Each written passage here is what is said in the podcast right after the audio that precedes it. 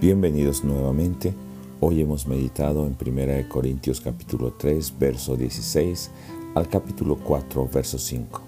Y es un llamado enérgico de Pablo a la iglesia para que ya no siga confiando en la sabiduría del mundo porque es necedad ante Dios. Sin embargo, muchas ocasiones, aún dentro de la iglesia se ha metido ese concepto y esos estándares de la sabiduría del mundo. Y por el contrario, en lugar de seguir los lineamientos espirituales de la palabra de Dios, estamos siguiendo no solamente los conceptos del mundo, sino la forma de vida del mundo. Pero realmente Dios es el que conoce lo íntimo del hombre, las intenciones, y lo va a descubrir, va a descubrir aquello que está oculto.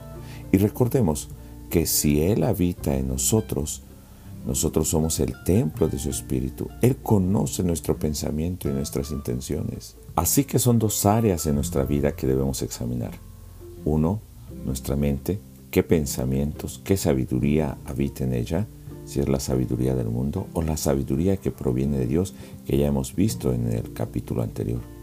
Y segundo, si nuestro cuerpo es templo del Espíritu de Dios, a quién estamos sirviendo, qué es lo que hay dentro de nosotros, estamos contaminando o estamos guardando en pureza ese templo de Dios. Así que estas dos áreas de nuestra vida están enteramente relacionadas. Si la sabiduría del mundo está gobernando en nuestra mente, entonces en nuestro cuerpo también está gobernando esa sabiduría. Pero si nosotros estamos gobernados por la sabiduría y por el Espíritu de Dios, también verdaderamente nuestro cuerpo será templo de ese Espíritu de Dios. Tampoco debemos juzgar a priori o de antemano las cosas sin conocerlas porque verdaderamente solo Dios conoce las intenciones más profundas de las demás personas como de nosotros, de nuestro corazón. Un punto final que quisiera tratar es como obreros solamente somos servidores o colaboradores.